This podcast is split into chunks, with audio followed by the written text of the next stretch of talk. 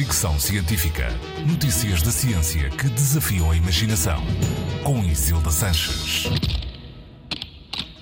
Mais um alerta para quem usa produtos cosméticos, neste caso para quem usa unhas de gel ou pinta as unhas com verniz e seca em secadores de luz ultravioleta. Estudo da Universidade da Califórnia, publicado na Nature Communications, afirma que o uso destes equipamentos mata células e provoca mutações no ADN. Segundo os investigadores, uma sessão de 20 minutos resulta na morte de 20 a 30% das células. Três sessões consecutivas provocam a morte de 65 a 70% das células. Isto significa que os danos provocados pela luz ultravioleta não são reparados com o tempo.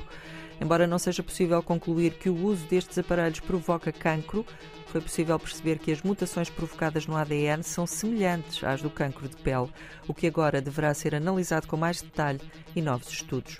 Os autores chamam a atenção para o facto destes equipamentos serem muito semelhantes às máquinas de bronzeamento, que também emitem luz ultravioleta e que já se provou serem cancerígenas.